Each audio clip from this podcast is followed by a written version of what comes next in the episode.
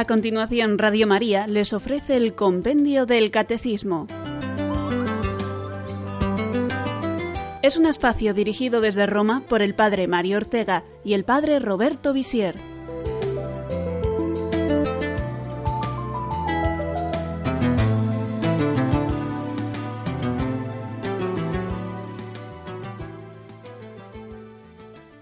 Buenas tardes amigos, bienvenidos a nuestra cita diaria con el compendio del Catecismo.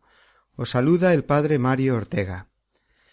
A mediados del siglo III el cristianismo se había extendido ya notablemente por el norte de África. En el año 249 Cipriano fue elegido obispo de Cartago y gobernó la iglesia de aquel lugar con gran sabiduría, a pesar de todas las persecuciones que no dejaban de cesar contra los cristianos en todo el imperio romano. Conservamos numerosas actas de los mártires de los primeros siglos, y en todas ellas se comprueba constantemente la fortaleza de la fe de los primeros cristianos.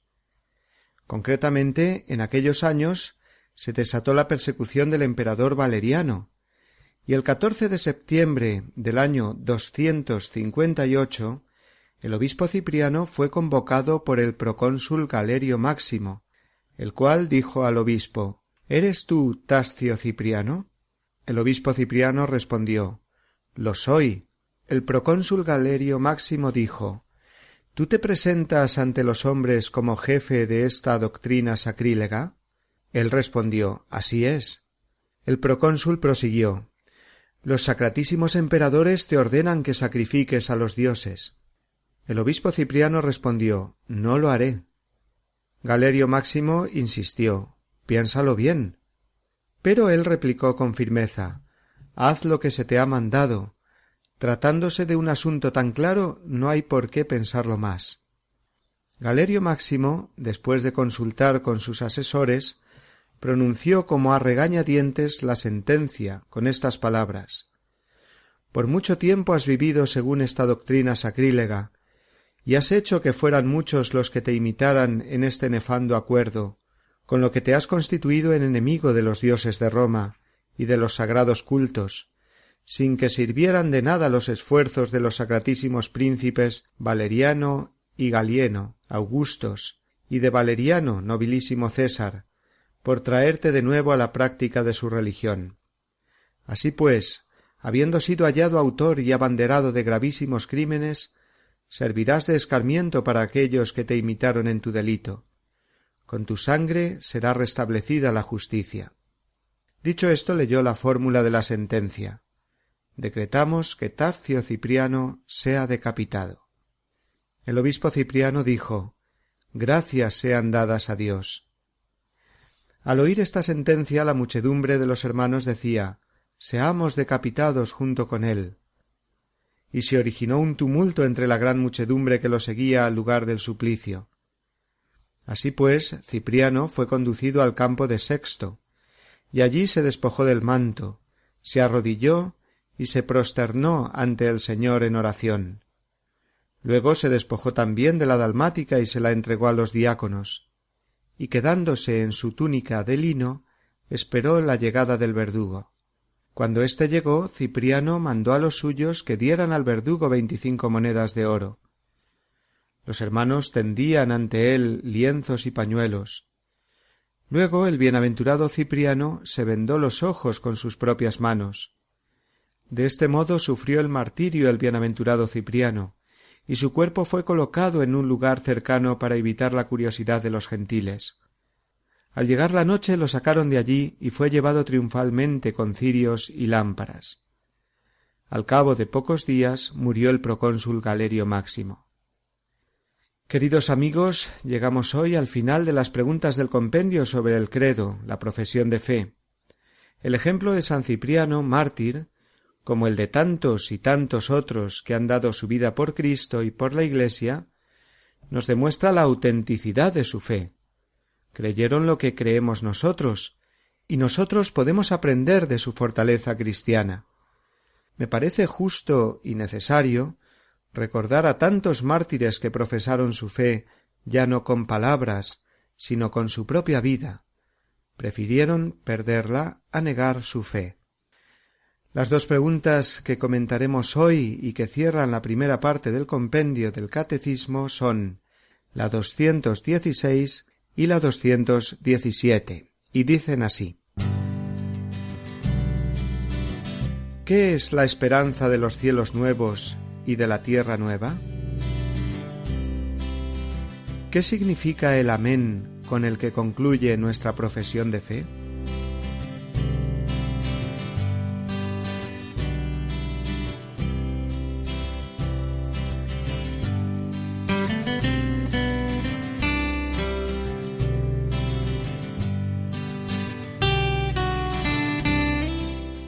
Ayer terminábamos de comentar el último artículo del credo, hablando del juicio final que tendrá lugar con la venida de Cristo. Una vez llegado ese momento, será una realidad lo que la Escritura define como los cielos nuevos y la tierra nueva en los que habite la justicia. Segunda carta de Pedro 3:13. La justicia de Dios, es decir, la santidad, el solo amor, Hacia ahí apunta siempre nuestra esperanza cristiana más profunda, como nos explica a continuación el número 216 del compendio. ¿Qué es la esperanza de los cielos nuevos y de la tierra nueva? Después del juicio final, el universo entero, liberado de la esclavitud de la corrupción, participará de la gloria de Cristo, inaugurando los nuevos cielos y la tierra nueva. Así se alcanzará la plenitud del reino de Dios, es decir, la realización definitiva del designio salvífico de Dios, de hacer que todo tenga a Cristo por cabeza, lo que está en los cielos y lo que está en la tierra. Dios será entonces todo en todos en la vida eterna. Después del juicio final, la fe nos enseña que los justos reinarán siempre con Cristo, glorificados en cuerpo y alma. Pero la plenitud del reino de Dios no sólo es la glorificación de los que han sido juzgados en este estado de bienaventuranza eterna, sino que abarca a toda la creación. Esta verdad se apoya en el testimonio de la Escritura, y supondrá que el universo entero participará de la gloria de Cristo, según la expresión cielos nuevos y tierra nueva. Se alcanzará la plenitud del reino de Dios. En lenguaje del libro del Apocalipsis, la Jerusalén celestial tendrá su morada entre los hombres, es decir, que se dará una perfecta armonía entre cielo y tierra, lo divino y lo humano, de modo que ya no habrá muerte, ni habrá llanto, ni gritos, ni fatigas, porque el mundo viejo ha pasado. Estas son palabras de Apocalipsis 21.4. La Iglesia continuará, pero será toda ella la Iglesia celeste, y sus miembros ya no estarán heridos por el pecado, el amor propio, en fin, no habrá nada de lo que destruye o hiere la comunidad terrena de los hombres. La visión beatífica de Dios, en la que Dios se manifestará de modo inagotable a los elegidos, será la fuente inmensa de felicidad, de paz y de comunión mutua. Esta última frase es del Catecismo Mayor en el número 1045. Es el cumplimiento en definitiva de todo lo que el hombre anhela en su vida mortal, verse libre, como dice San Pablo, de la esclavitud de la corrupción, es decir, de toda la debilidad, los sufrimientos, las amenazas, las angustias. Los nuevos cielos y la nueva tierra serán para el hombre el lugar donde encuentre la serenidad y la paz que le hagan ser completamente feliz. Todo tendrá a Cristo por cabeza, Dios lo será todo en todos, como dice San Pablo. También el mismo cosmos. Se producirá una total renovación de la creación. Todo el universo será transformado a fin de que, como dice San Ireneo, el mundo mismo restaurado a su primitivo estado ya sin ningún obstáculo esté al servicio de los justos. Y el Concilio Vaticano II afirma que Ciertamente la figura de este mundo, deformada por el pecado, pasa, pero se nos enseña que Dios ha preparado una nueva morada y una nueva tierra, en la que habita la justicia y cuya bienaventuranza llenará y superará todos los deseos de paz que se levantan en los corazones de los hombres. Esto está en Gaudium et Spes 39. Los cristianos, sostenidos por la fe, vivimos con la esperanza de contemplar ese día, los cielos nuevos y la tierra nueva. Pero no es una espera pasiva la nuestra. Así continúa enseñándonos ese mismo número de Gaudium et Spes. No obstante, la espera de una tierra nueva no debe debilitar, sino más bien avivar la preocupación de cultivar esta tierra, donde crece aquel cuerpo de la nueva familia humana que puede ofrecer ya un cierto esbozo de siglo nuevo. Por ello, aunque hay que distinguir cuidadosamente el progreso terreno del crecimiento del reino de Cristo, sin embargo el primero, en la medida en que puede contribuir a ordenar mejor la sociedad humana, interesa mucho al reino de Dios. Luego vemos que en ningún momento el pensamiento de la vida eterna, de los cielos nuevos, de la tierra nueva, impiden al cristiano, antes bien le impulsan a trabajar más y mejor en este mundo. Pero hagamos ahora, amigos, nuestra primera pausa de hoy.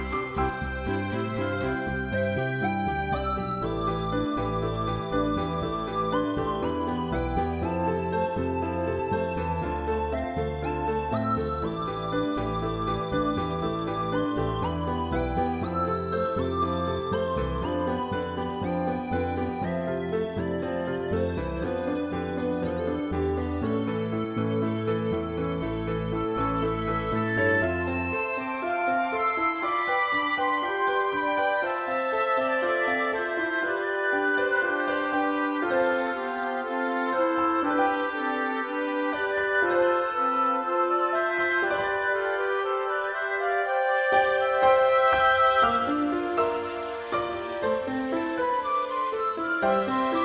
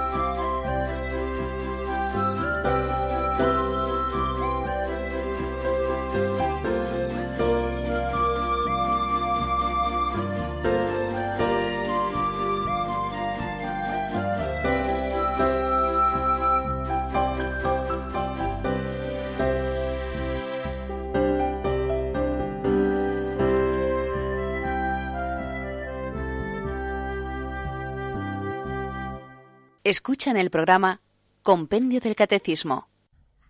El credo finaliza con la misma palabra que finaliza la misma Biblia. Amén.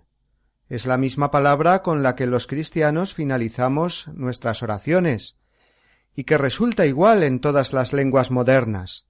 Unos dicen Amén, otros acentuamos más la E, Amén. Pero en cualquier caso es muy hermoso saber distinguir siempre esta palabra en tantas lenguas diversas. Por ejemplo, en Lourdes o Fátima, cuando se escucha rezar en tantos idiomas diversos, siempre llega el final de la oración y escuchas la misma palabra. Amén. Por otro lado, es la palabra más universal que tenemos los cristianos, por supuesto, detrás de los nombres de Dios y de Jesús. Conviene, pues, que sepamos bien el significado de esta palabra hebrea, nos lo resume perfectamente la respuesta 217 del compendio. ¿Qué significa el amén con el que concluye nuestra profesión de fe? La palabra hebrea amén, con la que se termina también el último libro de la Sagrada Escritura, algunas oraciones del Nuevo Testamento y las oraciones litúrgicas de la Iglesia, significa nuestro sí confiado y total a cuanto confesamos creer, confiándonos totalmente en aquel que es el amén definitivo, Cristo el Señor.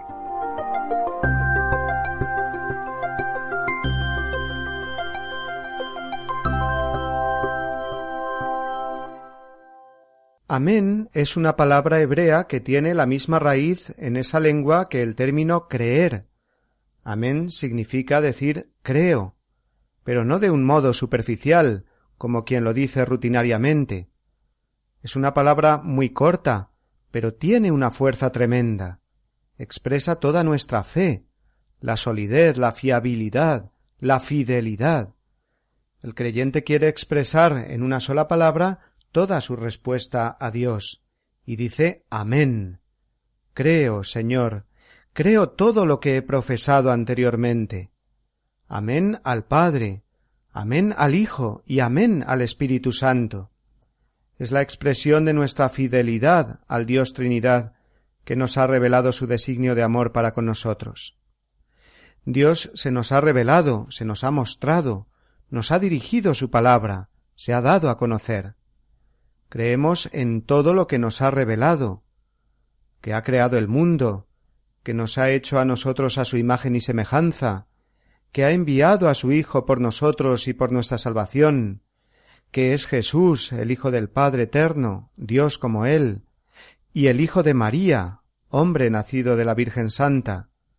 Creemos que Cristo es el Mesías Redentor, que nos ha salvado del pecado muriendo en la cruz, y nos ha abierto las puertas de la eternidad con su resurrección, que ha ascendido a los cielos, y desde allí nos ha enviado al Espíritu Santo, Creemos que el Espíritu Santo sostiene y guía a la Iglesia, cuerpo de Cristo, que es el reino de Dios ya en la tierra, que llegará a su plenitud en la vida eterna. Y toda esta profesión de fe la sellamos con la palabra Amén. Aunque vaya siempre al final, es una palabra que debe significar un inicio, un cambio de vida después de decirla, una continua conversión del corazón que dice Amén. Si creo todas las verdades que Dios me ha revelado, tengo que conformar mi vida con ellas. Debo vivir según el Evangelio. Por lo tanto, amén incluye también el compromiso de ser coherente en la vida diaria con mi fe, mostrar con mis obras exteriores lo que creo firmemente en mi interior. Amén no sólo cuando las cosas me vayan bien, sino también y sobre todo en medio del sufrimiento, del dolor, como la mejor expresión de nuestra fe y confianza en Dios, en esos momentos difíciles. Amén, Señor, hágase tu voluntad. La palabra amén aparece infinidad de veces en la Sagrada Escritura. Ya hemos dicho que es la última palabra del libro del Apocalipsis y por lo tanto de toda la Biblia. Aplíquese aquí lo que hemos dicho del amén del credo, ese compromiso de conformar nuestra vida según la palabra de Dios. Guardamos y meditamos la palabra de Dios en nuestro corazón. La misma escritura habla de Dios como el Dios del amén. Isaías 65, 16. Esto es fundamental porque si amén significa fidelidad, es a Dios a quien más le cuadra esta palabra el Dios del Amén, el Dios fiel. Amén en este sentido podríamos considerarlo sinónimo, en el fondo, del nombre de Dios, Yahvé. Yo soy, yo estoy siempre a tu lado. Yo soy el Dios fiel, el Dios del Amén. Jesucristo es llamado igualmente el Amén. Así habla el Amén, leemos en Apocalipsis 3.14 refiriéndose a Cristo el único veraz, el único que tiene palabras de vida eterna. Jesucristo es la misma verdad, camino, verdad y vida, y por lo tanto es el Amén. Él mismo utiliza esta palabra cuando inicia con ella frases que quiere recalcar especialmente, y dice así En verdad, en verdad os digo. La forma original hebrea es justo la palabra Amén, que se conserva también en latín Amén, amén, dico vobis. Diciéndolo dos veces, Jesús quiere subrayar la verdad y la fiabilidad de su enseñanza. En verdad, en verdad os digo. Lo dice con su autoridad fundada en la verdad de Dios. Y su no se haga mi voluntad, Padre, sino la tuya en Getsemaní, es el gran sí de Jesús a su sacrificio redentor su amén definitivo al Padre.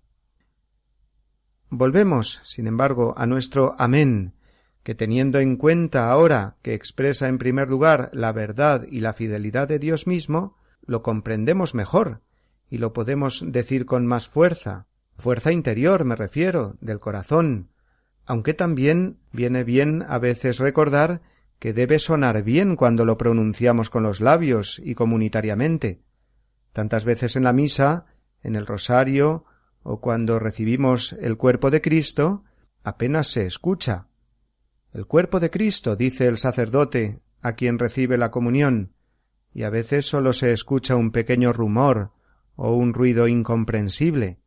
Ojalá, más conscientes de lo que significa, respondamos de ahora en adelante con más claridad y con más convencimiento interior, que ambas cosas deben ir juntas respondemos Amén al Dios del Amén. Así leemos en 2 Corintios 1.20. Todas las promesas hechas por Dios han tenido su sí en Jesucristo, y por eso decimos Amén a la gloria de Dios. En la misa destaca un Amén como el más importante de la celebración eucarística. Se trata del momento de la doxología, es decir, cuando el sacerdote eleva el cuerpo y la sangre de Cristo y los ofrece con toda solemnidad al Padre eterno, diciendo Por Cristo, con Él y en Él, a ti Dios Padre Omnipotente, en la unidad del Espíritu Santo, todo honor y toda gloria por los siglos de los siglos.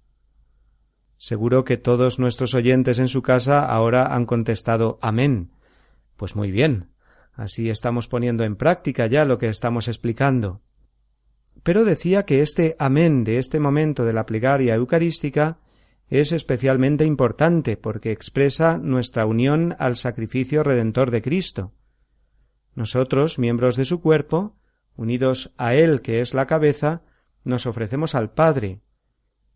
Y la forma de expresar esta comunión con Él es mediante la palabra Amén, dicha con verdadera fe. Y además de fe, la palabra amén, como hemos dicho al principio, expresa esperanza. Esperamos la realización definitiva del plan divino en cada uno de nosotros y en el mundo entero, la consumación del reino de Dios. Por eso, especialmente en el tiempo de Adviento, al amén añadimos la petición Ven Señor Jesús. Maranatá, amén, ven Señor Jesús que es el último versículo de la Biblia, con el cual se responde con esperanza viva a la promesa de Jesucristo, sí, yo vengo pronto. Y si amén expresa fe y esperanza, es lógico concluir que también exprese caridad, amor, porque decirle sí a Dios, si se lo decimos de corazón, está expresando siempre amor a Él, Podríamos decir en este sentido que cumplir el primer mandamiento, amar a Dios sobre todas las cosas, es nuestro gran amén a Dios, porque nos lleva a vivir la caridad, una caridad que se debe expresar igualmente en un amén a nuestro compromiso con el prójimo. Finalmente, no podemos olvidar a la criatura humana que mejor ha pronunciado el amén a Dios, la que lo pronunció desde el principio y lo mantuvo hasta el final. María Santísima, hágase en mí según tu palabra. Es una traducción perfecta de lo que significa la palabra amén.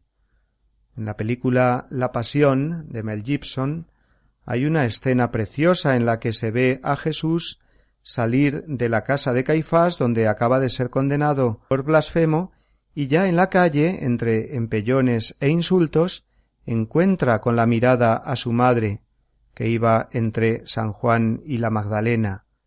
No se dicen nada, sólo se miran, pero a continuación el director de la película quiso que apareciera un primer plano de María. Se hace en esos momentos un breve silencio y ella dice Amén. Precioso, porque aunque esta escena no sale como tal en el Evangelio, se corresponde perfectamente a la actitud de María. Y a ella le decimos, incluso con música, Madre de todos los hombres, enséñanos a decir Amén. Bueno, pues vamos a hacer una pequeña pausa en estos momentos y a escuchar un poco de música.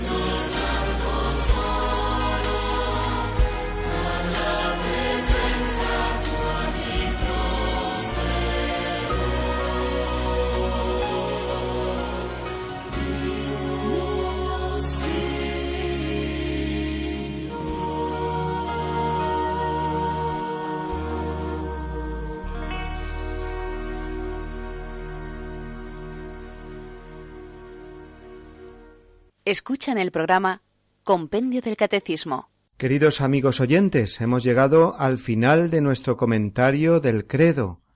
Durante setenta y cinco programas hemos escuchado las doscientas diecisiete preguntas que forman la primera parte del compendio, que abarca precisamente la exposición de las verdades de fe católica contenidas en el credo. La primera palabra del credo es creo y la última amén y hemos comprobado que ambas significan en realidad lo mismo. El credo forma, por lo tanto, una preciosa unidad, que se contiene como en un recipiente construido a base de fe. No en vano, el conjunto de verdades reveladas se llama, recordémoslo, depósito de la fe. Estamos en el año de la fe y si bien es siempre una necesidad y un gran gozo profundizar y meditar en el credo, lo es más aún al celebrar un año tan especial, que ha sido convocado por Benedicto XVI con este fin justamente, que los cristianos reconozcamos más y mejor los fundamentos de nuestra fe, y estemos así preparados para la nueva evangelización que nuestro mundo tanto necesita. El Papa ha querido iniciar justo hace unos días un ciclo de catequesis las que imparte semanalmente en la audiencia de los miércoles, sobre el credo. Así que nos viene como anillo al dedo dedicar este último tramo del comentario de hoy, último programa dedicado al credo, antes de empezar la parte de la liturgia, a entresacar las principales ideas que enseñó el Papa en dicha catequesis. Benedicto XVI comenzaba así en este año de la fe quisiera empezar hoy a reflexionar con ustedes sobre el credo, es decir, sobre la solemne profesión de fe que acompaña nuestras vidas como creyentes. El credo comienza así creo en Dios. Es una afirmación fundamental aparentemente simple en su esencia, pero que nos abre al infinito mundo de la relación con el Señor y con su misterio. Hasta aquí las palabras del Papa. La fe acompaña nuestras vidas de creyentes, dice el Papa. Qué importante es no olvidar esto. Igual que el montañista puede andar seguro por caminos inciertos, gracias a la brújula que lleva y que le orienta, gracias al GPS diríamos hoy, así también el creyente cuenta con el credo, que en todo momento orienta su vida para que no se desvíe en medio de tantas voces y tanta confusión doctrinal que hay, fuera y hasta dentro de la Iglesia a veces. No somos nosotros los que hemos inventado la fe ni las verdades de fe.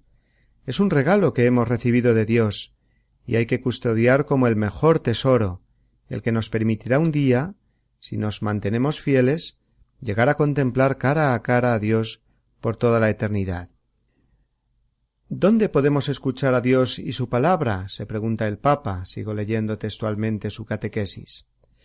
Fundamental es la Sagrada Escritura, en la que la palabra de Dios se hace audible para nosotros y nutre nuestra vida de amigos de Dios. Toda la Biblia cuenta la revelación de Dios a la humanidad. Toda la Biblia habla de la fe, y nos enseña la fe contando una historia en la que Dios lleva a cabo su plan de redención y se acerca a nosotros los hombres, a través de muchas figuras luminosas de personas que creen en Él y confían en Él, hasta la plenitud de la revelación del Señor Jesús. Fin de cita. Y entre todos esos creyentes que encontramos en la Biblia, el Papa destaca, como no, a Abraham, porque es considerado el padre de la fe, el modelo de todo creyente. Él en el Antiguo Testamento y María, la Virgen, la perfecta creyente, llegado el Nuevo Testamento. El Papa quiere hablarnos de lo que es la fe no dando una lección teórica, expresando conceptos abstractos, sino sobre todo presentando modelos de fe, donde aparece la fe como esa relación profunda entre Dios y el hombre, el hombre que busca a Dios y Dios que, siempre primero él, sale al encuentro del hombre. Continúa el Papa. Es sobre Abraham en que me gustaría centrar nuestra atención, porque es el primer punto de referencia importante para hablar acerca de la fe en Dios.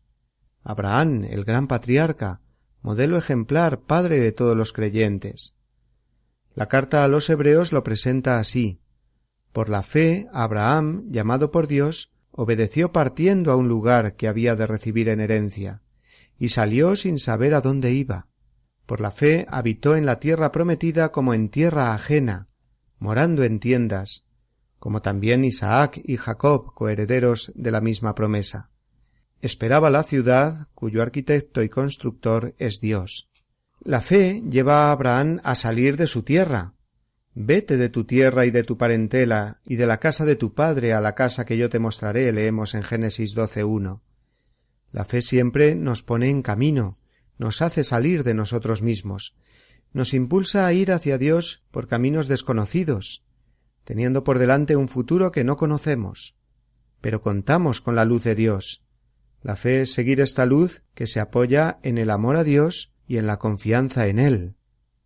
Abraham, continúa Benedicto XVI, es iluminado por la luz de una promesa. Dios abre a Abraham un futuro de una vida en toda su plenitud. Haré de ti una nación grande y te bendeciré. Haré grande tu nombre. Y en ti serán benditas todas las familias de la tierra. La fe conduce a Abraham a recorrer un camino paradójico. Él será bendecido, pero sin los signos visibles de la bendición. Recibe la promesa de ser una gran nación, pero con una vida marcada por la esterilidad de su esposa Sara. Es llevado a una nueva tierra, pero allí tendrá que vivir como extranjero. Y la única posesión de la tierra que se le permitirá será la de un pedazo de tierra para enterrar a Sara.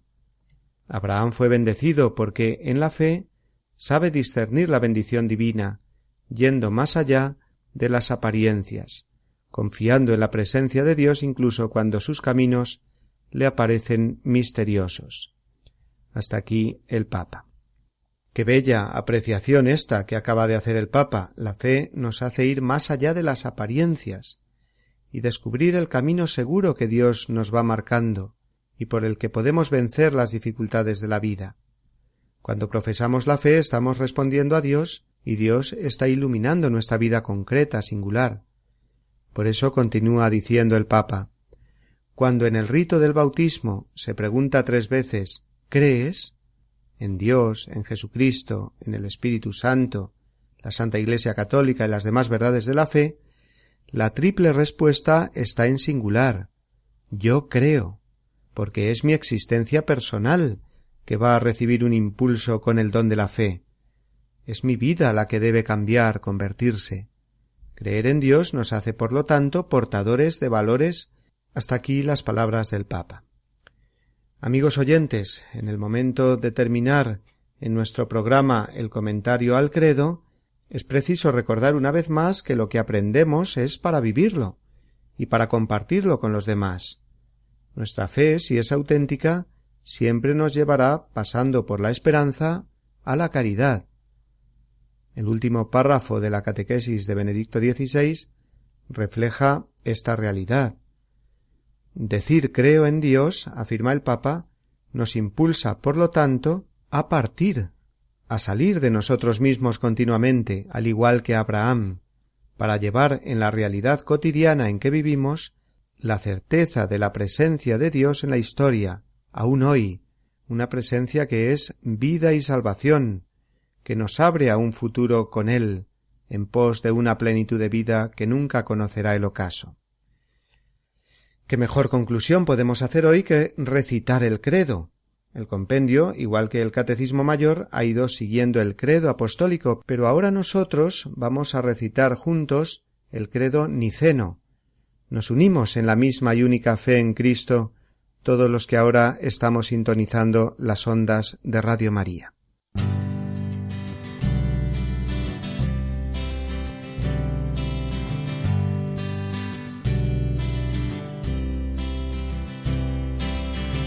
Creo en un solo Dios, Padre Todopoderoso, Creador del cielo y de la tierra, de todo lo visible y lo invisible Creo en un solo Señor Jesucristo, Hijo único de Dios, nacido del Padre antes de todos los siglos, Dios de Dios, luz de luz, Dios verdadero de Dios verdadero, engendrado, no creado, de la misma naturaleza del Padre, por quien todo fue hecho, que por nosotros los hombres y por nuestra salvación bajó del cielo y por obra del Espíritu Santo se encarnó de María la Virgen, y se hizo hombre. Y por nuestra causa fue crucificado en tiempos de Poncio Pilato. Padeció y fue sepultado, y resucitó al tercer día según las Escrituras, y subió al cielo, y está sentado a la derecha del Padre. Y de nuevo vendrá con gloria para juzgar a vivos y muertos y su reino no tendrá fin. Creo en el Espíritu Santo, Señor y Dador de vida, que procede del Padre y del Hijo, que con el Padre y el Hijo recibe una misma adoración y gloria, y que habló por los profetas. Creo en la Iglesia, que es una, santa, católica y apostólica Confieso que hay un solo bautismo para el perdón de los pecados. Espero la resurrección de los muertos y la vida del mundo futuro. Amén.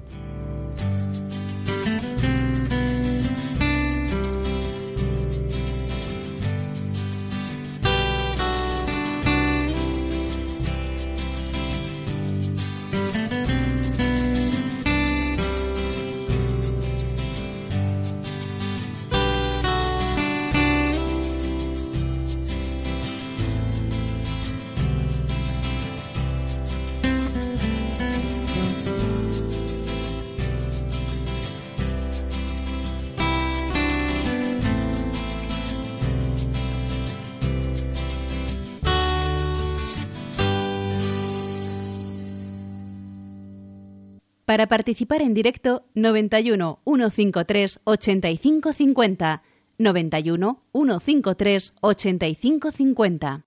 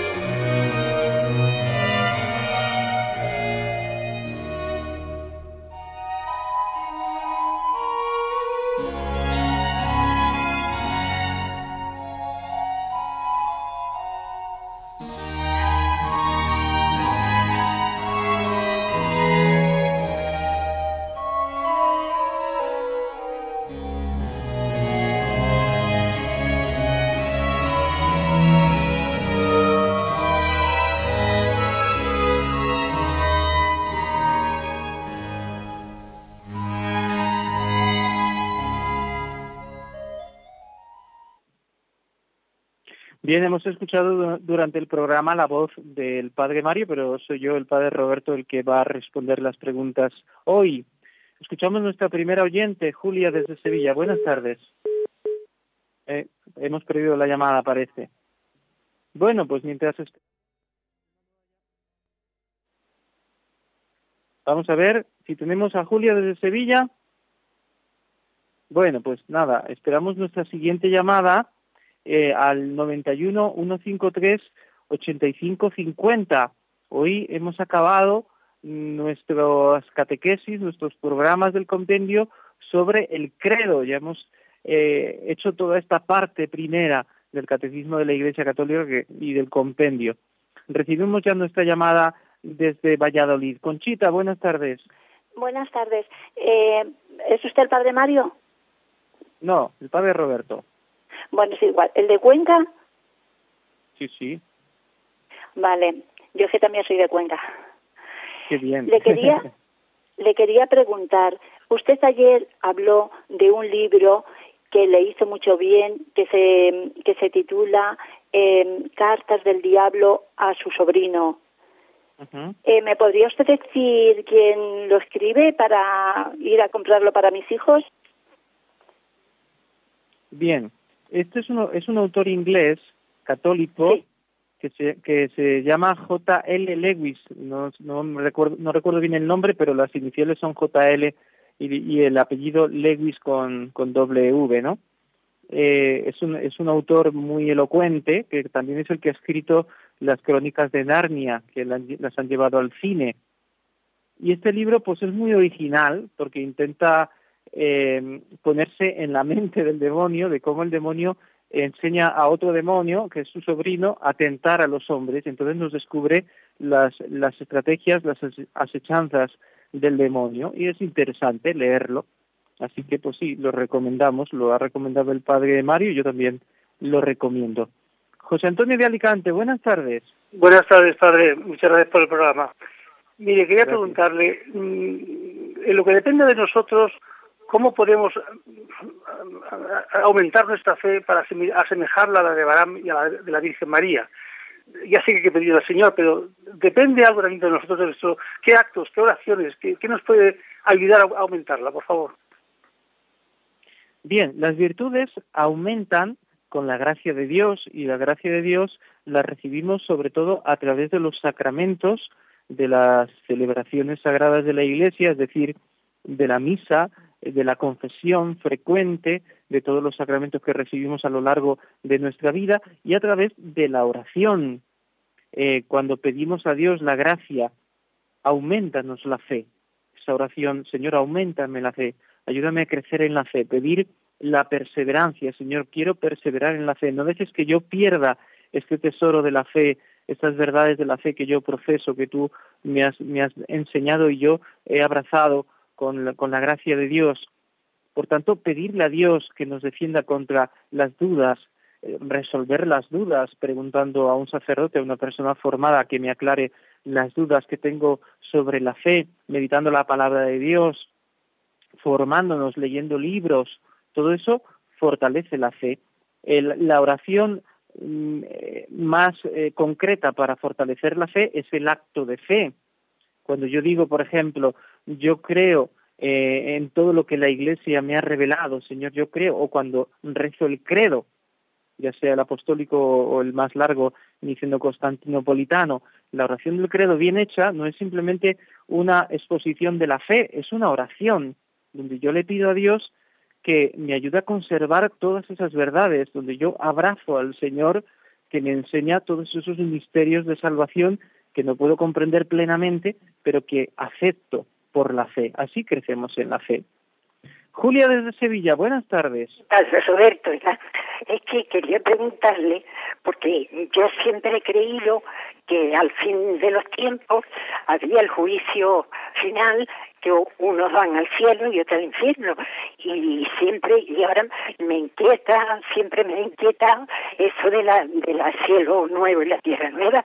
Es que va a haber otra tierra donde las personas mm, tengan las mismas necesidades que en esta tierra en la que vivimos y que no somos, no seamos, no seremos mm, seres espirituales, sino otra vez con los mismos padecimiento y la misma cosa, pues yo eso me da un poco de horror, otro mundo. Bien, pues aclaremos.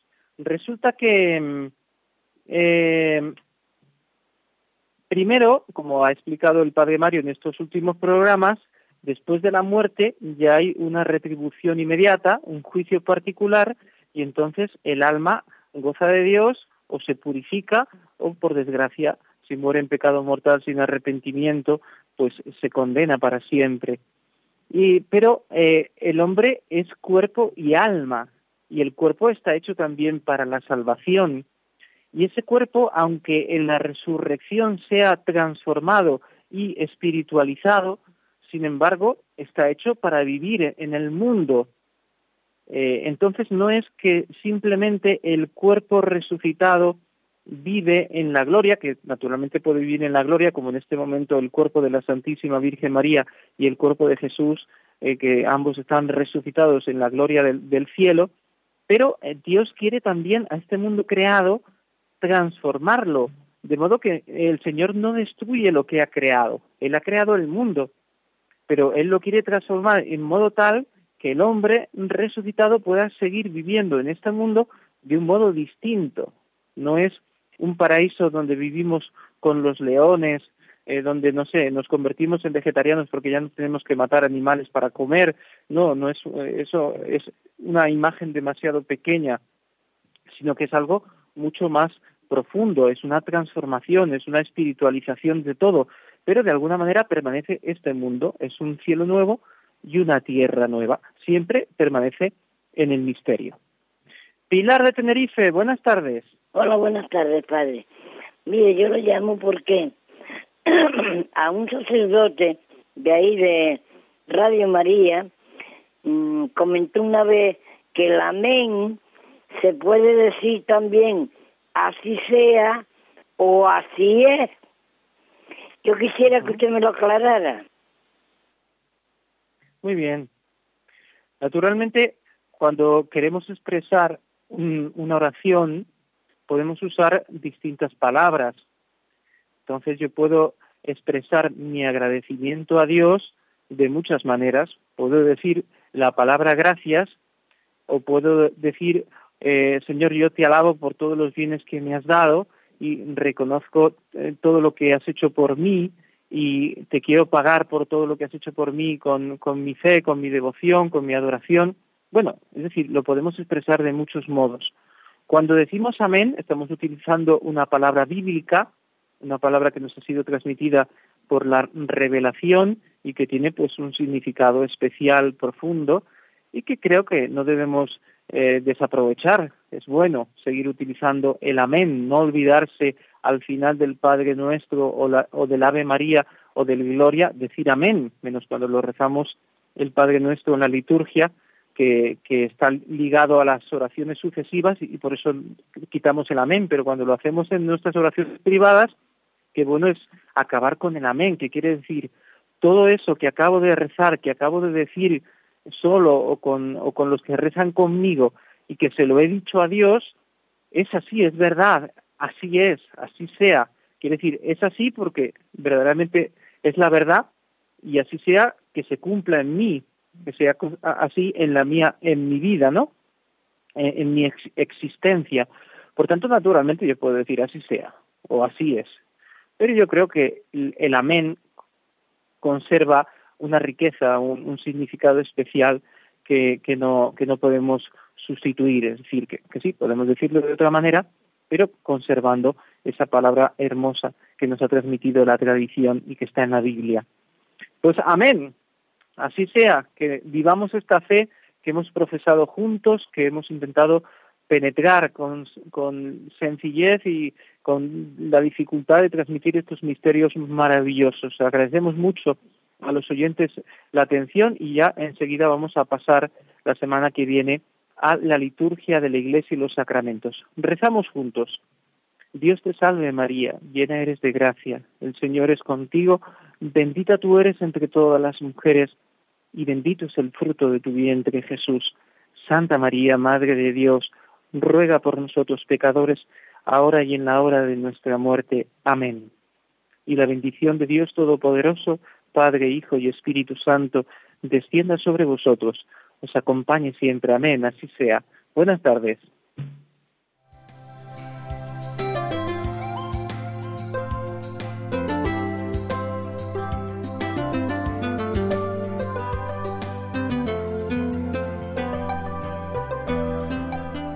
Así concluye en Radio María el Compendio del Catecismo.